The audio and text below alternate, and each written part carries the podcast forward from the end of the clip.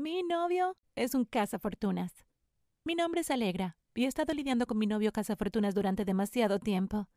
Por eso rompí con él anoche.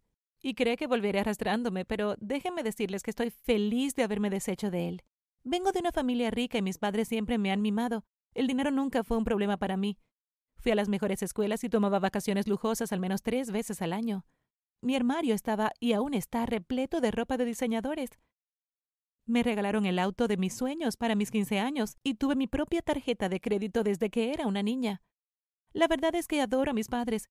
No soy una de esas mujeres engreídas y malcriadas que exigen regalos. Estoy muy agradecida por todo lo que mis padres hacen por mí. Y por eso tenemos una relación increíble. Gracias a la inversión que hizo mi padre, pude iniciar mi negocio propio y ahora trabajo para mí misma. Sé que mi vida ha sido fácil, no lo niego, pero también he trabajado muy duro para superarme. Es por esto que no tengo muchas citas. Claro, hay muchachos que me invitan a salir regularmente, pero estoy segura de que la mayoría de las veces es porque notan el auto caro que conduzco o la ropa elegante que uso.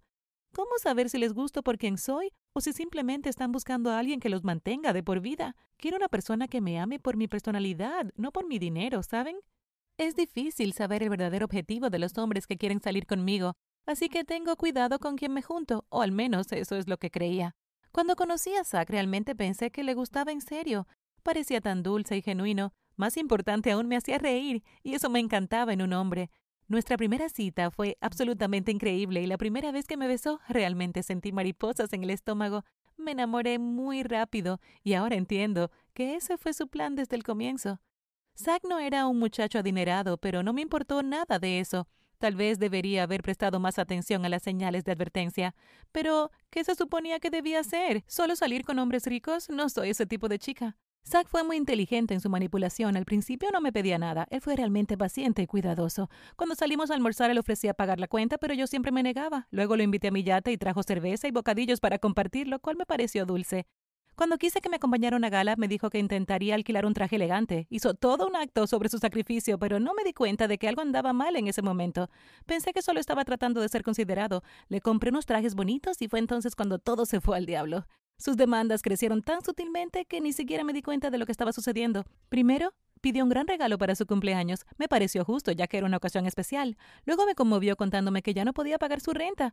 Poco a poco empecé a pagar por todos sus gastos. Con el tiempo su actitud hacia mí comenzó a cambiar.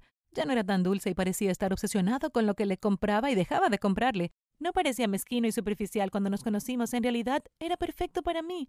Zack siempre necesitaba algo nuevo casi todas las semanas. Primero una PlayStation, luego un reloj Rolex y finalmente un auto nuevo. Justificó este gasto alegando que estaba avergonzado de su viejo y oxidado auto. Me preguntó qué pensarían mis padres si lo veían conduciendo ese cacharro. Como una tonta caí en su trampa.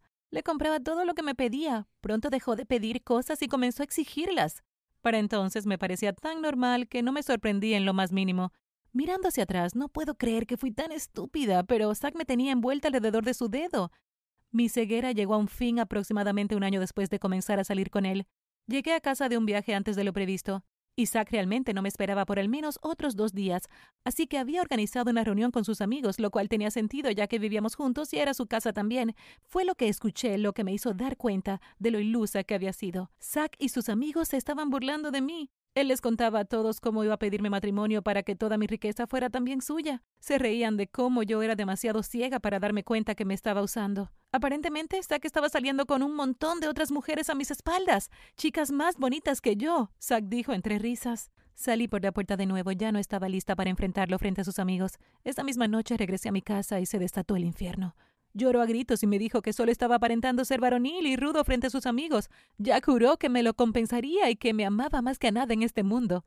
No estaba segura qué hacer, y como una tonta no rompí con él de inmediato. Pero Zack estaba tan convencido de que nunca lo dejaría que tan solo una semana después me pidió unos zapatos Gucci.